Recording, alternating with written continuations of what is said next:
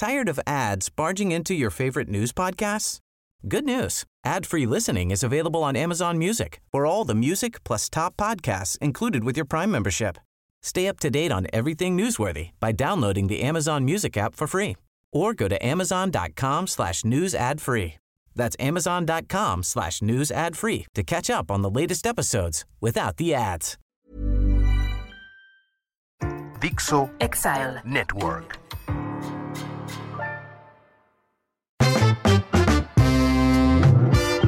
El Ciudadano Político. El podcast De Max Kaiser. Conocer y entender la política mexicana para crear ciudadanos capaces de reconstruir su democracia. Hola, yo soy Max Kaiser y esto es El Ciudadano Político, el espacio en el que tú y yo nos ponemos a analizar esta cosa tan extraña a veces, esta cosa que parece sacada de una película de ciencia ficción, que es la política mexicana. Pero no solo para tratar de entenderla, sino para tratar de influir en ella, para entrarle al tema, para entrarle a los chingadazos de vez en cuando, porque este país nos necesita y nos necesita a todos. Eh, primero déjame pedirte una disculpa por esta ausencia de una semana que tuvo que ver con este canijo bicho que me pegó con tubo, el pinche COVID me pegó con tubo, pero qué bueno tenerte de vuelta aquí conmigo. Eh, prometo que no me vuelvo a ausentar una semana y menos por un canijo bicho que, que- tiene que salir ya de nuestras vidas. Eh, reconozco desde ahorita que este programa me va a costar más trabajo que otros. Este programa me va a llegar más profundo que otros y seguramente lo vas a notar porque este tema me duele. Este tema me duele personalmente, me duele especialmente, no solo por lo inhumano y lo trágico que es, sino por la soberbia y la inhumanidad con la que el gobierno ha tratado este tema. Es un tema que toca fibras sensibles de mi alma y, y seguramente lo vas a notar, pero tenemos que tratarlo. Y es el tema del desabasto inhumano de medicinas. ¿Por qué lo traigo hoy a colación, precisamente hoy, en esta semana? Porque más o menos en estos días se cumple un año de uno de los momentos más inhumanos, absurdos, grotescos de la política mexicana, que fue este programa en el Canal 11 de unos moneros que se convirtieron en propagandistas chafas del gobierno que invitaron al futuro reo de Almoloya de Juárez. Eh, no sabemos hoy cuál, cuál va a ser su número de reo, pero sí sabemos que va a acabar en la cárcel. Yo estoy seguro que va a acabar en la cárcel. El subsecretario Gatel es este fusible que el presidente ha utilizado para hacer las peores cosas que ha hecho este gobierno. Este personaje, sentado con estos propagandistas, se aventó la puntada de decir que los niños con cáncer y sus familias que exigían medicinas eran parte de un complot internacional para afectar al presidente. Lo dijo, está grabado, se ha repetido en todas las redes sociales y fue uno de los agravios más fuertes que yo he visto que un servidor público le hace a la sociedad a la que se debe. Esa declaración provocó muchas cosas. Entre otras cosas, provocó que Viviana Hinojosa y yo nos, nos sentáramos a platicar y a decir, ¿qué hacemos? ¿Cómo le entramos a este tema? Y a partir de ese momento tratamos de ayudar con el talento que tenemos, con la energía que podemos y con lo que podemos hacer a esta, a esta causa, ¿no?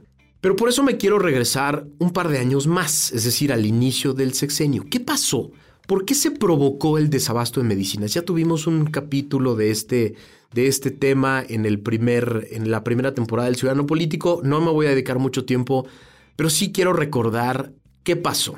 A ver, llega el presidente al cargo y alguien le dice que el tema de las medicinas es un tema muy complejo que tiene muchos problemas. Problema número uno, hay unas cuantas compañías distribuidoras de medicinas que ganan miles de millones de pesos en contratos con el gobierno y que tienen capturado el mercado. Eso que le dijeron era cierto. Sí, sí había solo un- unas cuantas compañías que se habían repartido la distribución de medicamentos en México para venderle al gobierno y en el gobierno anterior habían tenido contratos multimillonarios. También le dijeron que en ese, en ese mercado gigantesco había mucha corrupción, que también es cierto. Y le dijeron también que por la captura en unas cuantas manos y por la corrupción, había muchos problemas en el abasto, en la distribución, había mucha manipulación de precios, había mucha manipulación de, tipos de medicinas, de calidades, de ciclos, había muchas veces en las que estos grupos acaparaban algún medicamento y lo escondían para luego subirle el precio. Todo esto es cierto. Todo esto sucedía y había que arreglarlo. Por supuesto que había que arreglar ese problema. ¿Qué hubiera hecho un buen presidente? Un buen presidente hubiera abierto el mercado.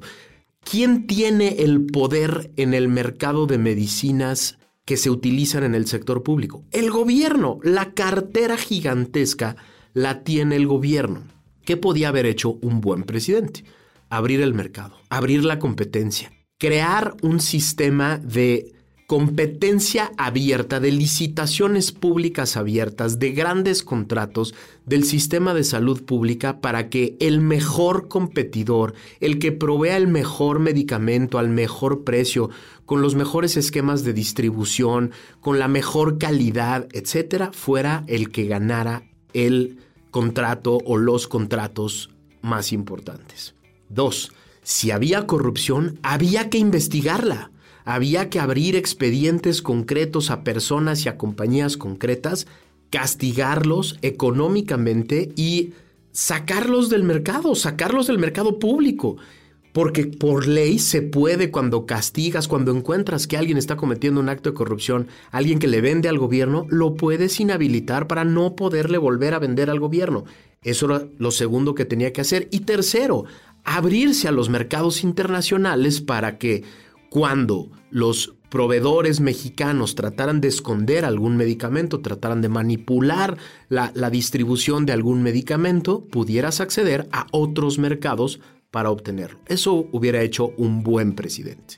¿Qué hizo el que tenemos? El que tenemos hizo cinco cosas que ya explicamos. En el momento en que le dan este análisis, lo primero que hace es cantarle el tiro a las empresas que se encargaban de la distribución de medicamentos en México y los acusa de corruptos. Les canta el tiro y les dice, ustedes son unos corruptos y no van a volver a vender medicamentos. Segunda cosa que hace, sin ningún expediente abierto, ninguna investigación concreta, sin ningún procedimiento jurídico adecuado, cancela contratos. Se pone a cancelar contratos a todas estas empresas que tenían en sus manos en ese momento la distribución de medicamentos en todo el sistema de salud pública, adiós, les cancelo contratos. Tercera estupidez, todo el sistema de abasto de medicinas se lo quitó al sistema de salud pública y se lo mandó a la Oficialía Mayor de Hacienda. Toda la compra de medicinas a la Oficial Mayor de Hacienda que se encargaba de la administración de la Secretaría de Hacienda. De pronto ella era la encargada de todo el sistema de abasto y distribución de medicinas, de comprar todas las medicinas de todo el gobierno y distribuirlas. Error monumental. Cuarta decisión. Sacó a la Secretaría de la Función Pública del control, de la vigilancia, de la revisión, de la creación de política de contratación pública y todo se lo mandó a la Secretaría de Hacienda y entonces no había absolutamente nadie que vigilar. Y quinto problema Quinta pésima decisión. No sancionó a nadie.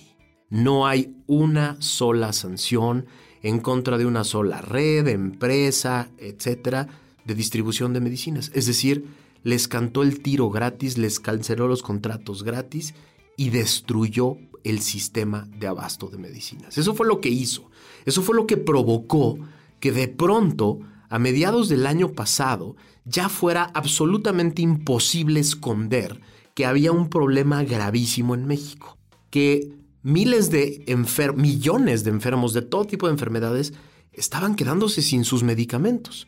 Pero el drama creció cuando nos dimos cuenta que niños con cáncer, pequeñitos con cáncer, se estaban quedando sin medicamentos.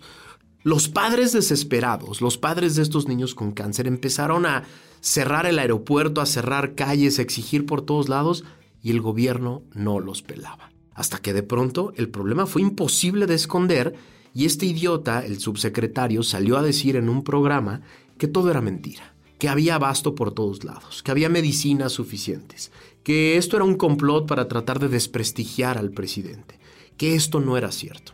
Las organizaciones encargadas de suplir al gobierno, de tratar de resolver el problema que el gobierno había provocado, empezaron a poner sobre la mesa datos dramáticos, datos claros y concretos de desabasto por todo el sistema completo el, problema se convirtió en un dolor de cabeza para el presidente. Las redes sociales lo llevaron al conocimiento de todo mundo.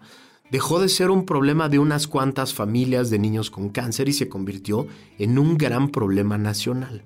Tanto así que al presidente no le quedó de otra que entrarle en sus homilías mañaneras y entrarle a su estilo.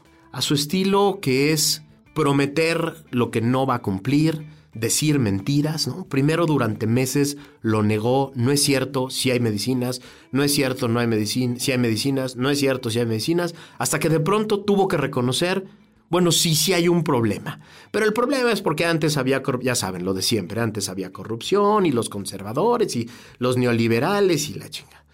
En el momento en que lo reconoce, instruye a que se resuelva. Pero tiene un problema gravísimo este gobierno tiene un problema de soberbia monumental que le impide resolver las cosas como se deben resolver.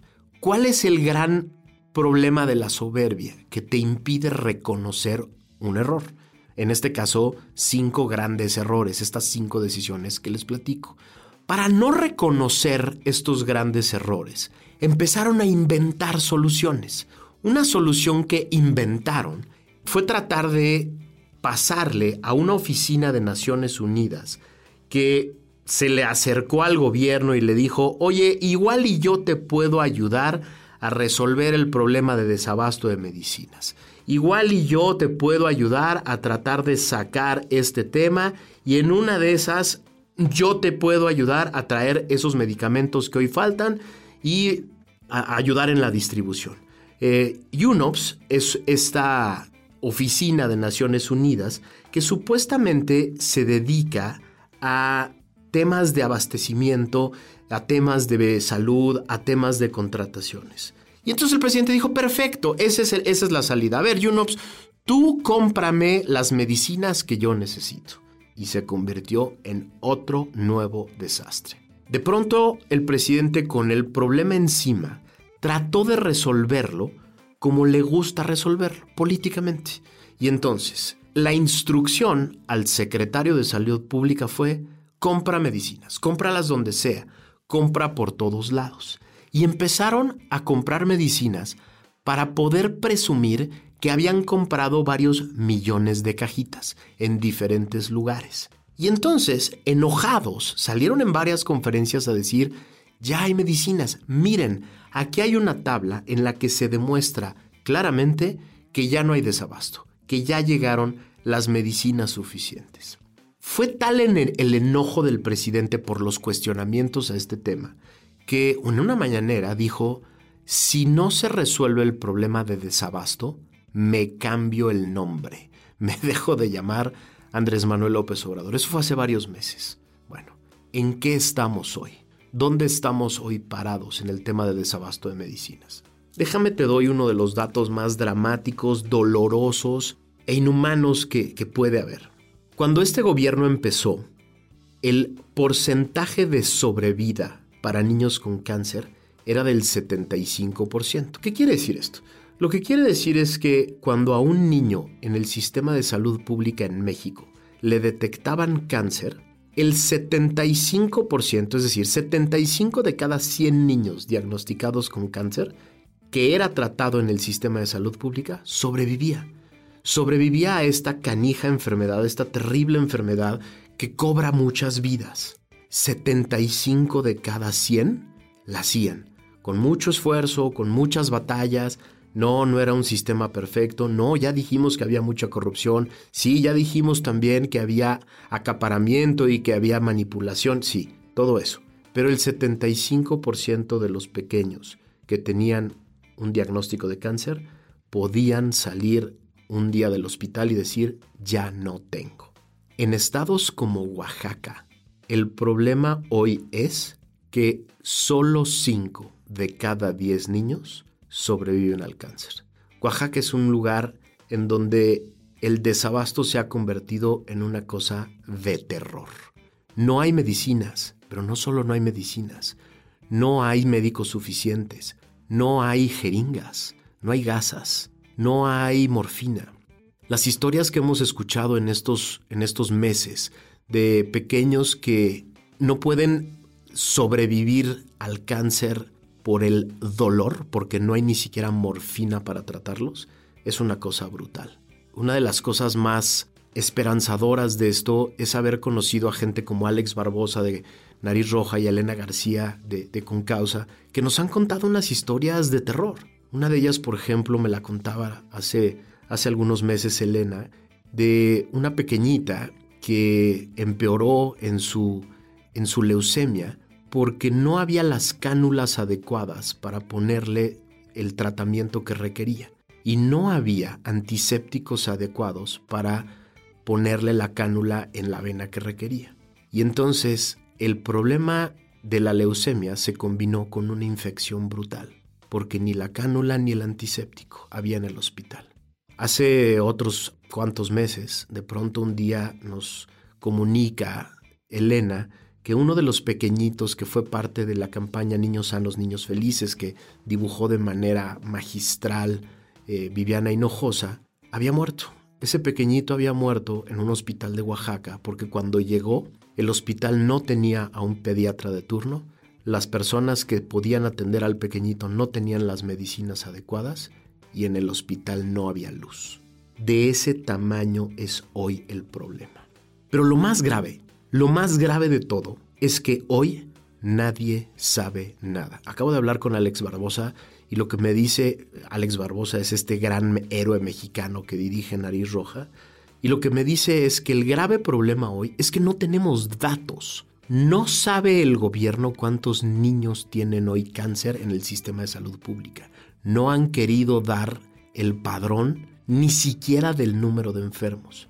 Hoy no sabemos cuántas medicinas hay disponibles, cuántas se han comprado y cuántas se han logrado distribuir. Pero lo peor, lo que me dice Alex que es una de las cosas más dramáticas de este problema, es que ni siquiera sabemos qué les están poniendo a nuestros pequeños. A ver, en el sistema anterior, con las compañías que sí acaparaban parte del mercado, por lo menos los padres sabían y los doctores sabían exactamente qué estaban utilizando, qué medicamentos estaban utilizando para cada protocolo de cada tratamiento de cada pequeño.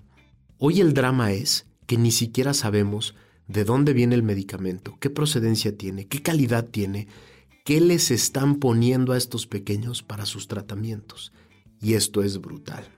Uno de los datos más dramáticos que eventualmente tendremos que tener es ¿Qué ha provocado exactamente el desabasto de medicinas en términos de muertes de pequeños? Y la conversación que tuve con Alex eh, fue, fue, muy dramática porque lo que me decía es, si el cáncer es una enfermedad mortal en muchos casos, y sí, es muy difícil definir precisamente la causa de la muerte de un pequeño con cáncer, porque puede haber distintos tipos de complicaciones. Pero lo que me decía, lo que sí es un hecho y lo que sí pueden avalar los doctores es que las personas que sobreviven, las personas que triunfan sobre el cáncer, son sobre todo aquellas que tuvieron un tratamiento muy preciso, muy disciplinado, con una metodología muy concreta que no se puede interrumpir.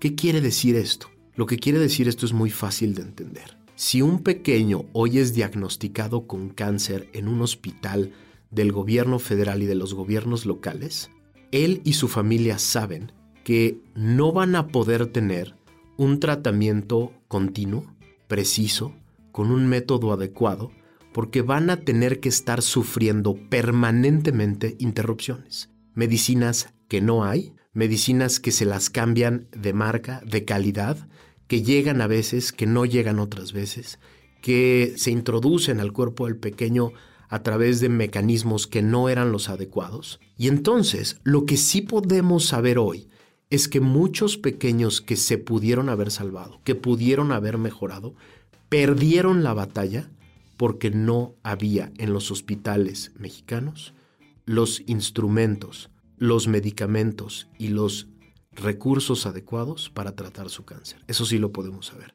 Y eso es un crimen. Es un crimen completo. Es un crimen brutal. ¿Por qué no es un escándalo humanitario de las proporciones que debería de ser por la sociedad civil mexicana? Y eso es algo dramático. Es dramático que el gobierno, que tanto se ha quejado de la sociedad civil mexicana, hoy no es Hoy, no ha caído este gobierno porque grandes héroes como Alex Barbosa y Elena García y muchos otros que ayudan a esas familias han puesto el hombro, le han salvado la vida al gobierno, le han salvado la cara al gobierno. ¿Cómo funciona hoy básicamente el sistema de salud pública para una familia mexicana? Primero, llegar a un hospital público a que le hagan un diagnóstico a un pequeño es un viacrucis. Es un viacrucis por la sobresaturación del sistema de salud pública.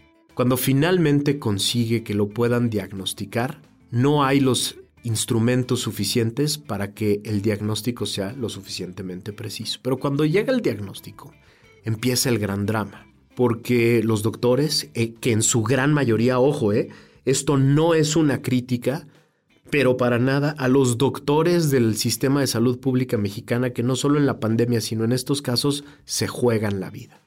En el momento en que el doctor hace el diagnóstico y genera el tratamiento, empieza el viacrucis de los padres. Porque después de darle el tratamiento a los padres, el doctor también les dice, y esto no hay aquí, y esto tampoco hay acá, y esto tampoco hay acá.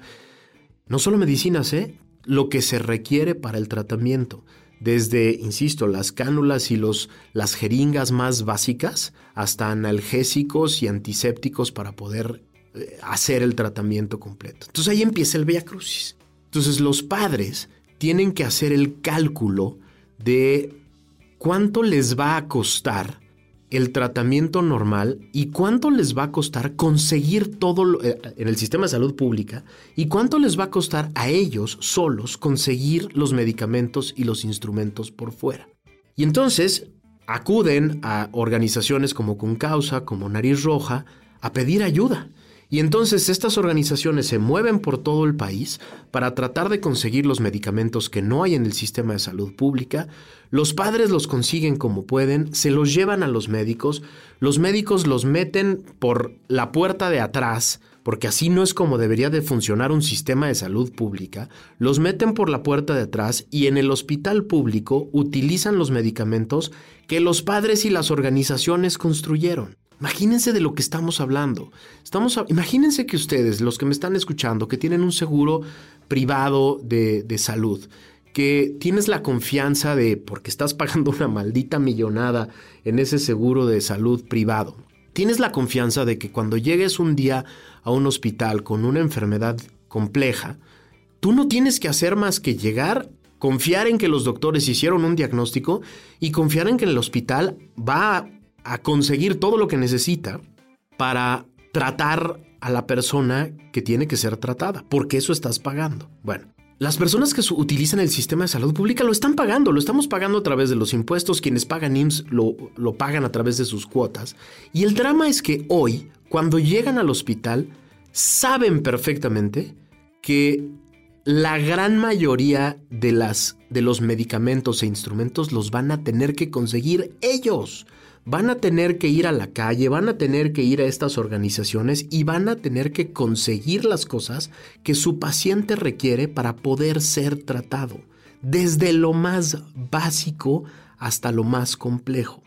Llegó un momento en que el gobierno se dio cuenta que no estaba resolviendo el problema y que se estaba volviendo demasiado público que el problema lo estaban resolviendo por fuera. Imagínense la inhumanidad. Un oficio en el que le prohibieron a los hospitales dar recetas a los padres para que ellos pudieran salir a la calle a conseguir las medicinas. De ese tamaño la inhumanidad. De ese tamaño la inhumanidad. Ah, ¿tú estás resolviendo el problema? Ah, ¿tú lo estás resolviendo por fuera? Ah, pues ya no se puede. Y entonces con lo que haya, con lo que se pueda. Aquí te vas a atender porque ya no vas a poder conseguir esos medicamentos. Es una locura lo que está sucediendo. ¿Qué haría hoy un buen presidente? ¿Qué haría hoy? Imagínense que de pronto en un ataque de, de, bondad a este presidente dijera, quiero de verdad resolver el problema. ¿Qué haría hoy? Lo primero es que tendría que deshacer esas cinco grandes decisiones. Tendría que reconocer que fue un gravísimo error pasarle todo el abasto a la Secretaría de Hacienda. Tendría que volver a profesionalizar a las áreas de compra de los diferentes hospitales del sector salud pública. Tendría que hacer un gran convenio con las grandes farmacéuticas y distribuidoras de México para que entre todos resolvieran el problema a través de la competencia, la transparencia y el abasto adecuado de medicamentos. Tendría que generar investigaciones de todo tipo para sancionar no solo a las empresas que trataron de aprovecharse de este gran drama y de, este, de esta crisis monumental, sino también a los servidores públicos de su gobierno que echaron a perder el sistema y otros que se aprovecharon del, del esquema. Tendría que reconocer que varios de los servidores públicos a los que les encargó este tema no solo echaron a perder el problema, sino que además se aprovecharon personalmente de este drama. Sí, porque te aseguro, te lo aseguro, que dentro de unos años nos vamos a enterar de escándalos asquerosos, asquerosos de corrupción que aprovecharon esta crisis, de personas que se aprovecharon de la urgencia, de la emergencia, de la necesidad de tener medicinas para pasarse de lanzas con los precios, para vender de más, para vender cosas de baja calidad, para vender medicamentos que no eran, para distribuir cuando no se podía distribuir, etc. Hoy estamos viviendo un drama monumental. El gobierno lo ha tratado de poner sobre eh, la mesa y ha tratado de decir que tiene resuelto el problema. Tuvieron el descaro, el director del INSABI, el secretario de Salud Pública hace unos meses de decir, ya no la hagan de pedo, esto ya está resuelto. Aquí está la tablita en la que se los demuestro. Su propia tablita demuestra que el sistema hoy, a mitad del el año, junio del 2022, el abasto no llega al 50% con su propia tabla, con sus propios datos. ¿Qué quiere decir esto? ¿Qué quiere decir que el abasto no llega al 50%? En todos los medicamentos, no nada más para niños con cáncer. Quiere decir que cada día, en cada hospital público federal hoy en México y los locales también, a un paciente le dicen solo hay la mitad de tus medicamentos. Ojo, ¿eh? No quiere decir que como estamos a mitad del año, llegaron la mitad de las medicinas. No. Quiere decir que en cada hospital hoy hay solo la mitad de las medicinas que se requieren para las enfermedades y los enfermos que están hoy en un hospital. Eso es lo que quiere decir con sus propios datos. Así estamos hoy. Ese es el drama que vivimos hoy. Y yo espero tres cosas. Primero espero que tengamos como sociedad la capacidad y la sensibilidad para ayudar a todas las personas que hoy tienen que usar el sistema de salud pública y no tienen medicinas. Hay muchas organizaciones que hoy necesitan de tu ayuda. Sí, esto lo tiene que resolver el gobierno, pero hoy no lo ha resuelto y hoy hay mil, miles, millones de personas que necesitan de nuestra, de nuestra ayuda. Y pues me encantaría que tuvieras la sensibilidad de buscar a alguna de estas organizaciones y apoyarlos con lo que puedas. Dos, esto tiene que provocar que exijamos, exijamos, esa es la palabra, exijamos justicia. Esto no puede quedarse en una anécdota terrible e inhumana. Aquí hay personas concretas que jugaron con la vida de otros. Aquí hay personas que provocaron la muerte de otros. Aquí hay personas concretas que provocaron el empeoramiento de la salud de otras personas. Y esto merece justicia. Esto merece un castigo. Esto no puede quedarse en una mala anécdota de un mal gobierno. Y lo tercero que creo que esto debe provocar es que entre todos nos pongamos a construir una agenda ciudadana que podamos imponer a los partidos que no son los que gobiernan hoy, para que esos partidos que quieren el poder en el 2024 nos ofrezcan una solución completa, integral y bien diseñada de un sistema de salud pública que atienda la salud de los mexicanos. Eso es lo más importante. O sea, si, si esto tiene que servir de algo, si este enojo que te provocó seguramente escucharme en este programa y saber lo que está pasando en el sistema de salud pública, sirve de algo, que sirva para que de aquí al 24 le exijamos a los partidos políticos, a todos, plantear una solución integral y de largo plazo para tener un verdadero sistema de salud pública que atienda la salud de los mexicanos. No podemos vivir en un país, no podemos vivir en un país en el que la salud dependa de tu nivel socioeconómico, en el que la salud dependa de si puedes o no pagar un seguro de gastos médicos privados. Yo no quiero vivir en ese país. Yo no quiero vivir en un país en el que solo si tengo dinero propio puedo curarme. Ese no es el país en el que merecemos vivir. Ese es el país en el que vivimos hoy. Quienes hoy tienen que ir al sistema de salud pública a atenderse están condenados, condenados a no poder atenderse adecuadamente, porque no hay hoy lo que se requiere. Y que no me digan que es falta de dinero, ¿eh? Carajo. Está, eh, la semana pasada el presidente inauguró el monumento a la soberbia y al despilfarro que fue Dos Bocas, una pinche refinería que nos ofrecieron que iba a costar 8 mil millones de dólares y que lleva más de 14 mil millones de dólares gastados, es decir, 6 mil millones de dólares más para poder apapachar al ego frágil de este señor. Entonces, no me, que no me digan que es falta de recursos. No es falta de recursos, es mala alocación de los recursos, es ponerlos donde no van. ¿Te imaginas para lo que hubieran servido esos 6 mil millones de dólares en el sistema de salud pública? ¿Te imaginas cuántas vidas hubieran salvado 6 mil millones de dólares en el sistema de salud pública, en medicinas, en material, en equipo, en buenos sueldos para doctores y enfermeras y enfermeros. ¿Te imaginas cómo hubieran servido esos 6 mil millones de dólares en lugar de destinarlos a una refinería que va a ser financieramente uno de los peores dolores de cabezas de la historia de este país. Bueno, entonces que no nos digan que es falta de dinero. Lo que necesitamos es la voluntad política de corregir uno de los errores, una de las crisis provocadas más graves y más inhumanas de nuestra historia. Yo soy Max Kaiser, esto es El Ciudadano Político. Gracias por haberme escuchado y te espero aquí la semana que viene.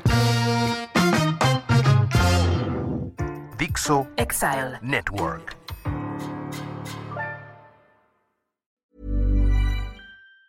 Tired of ads barging into your favorite news podcasts? Good news. Ad-free listening is available on Amazon Music for all the music plus top podcasts included with your Prime membership. Stay up to date on everything newsworthy by downloading the Amazon Music app for free or go to amazon.com slash news ad free. That's amazon.com slash news ad free to catch up on the latest episodes without the ads.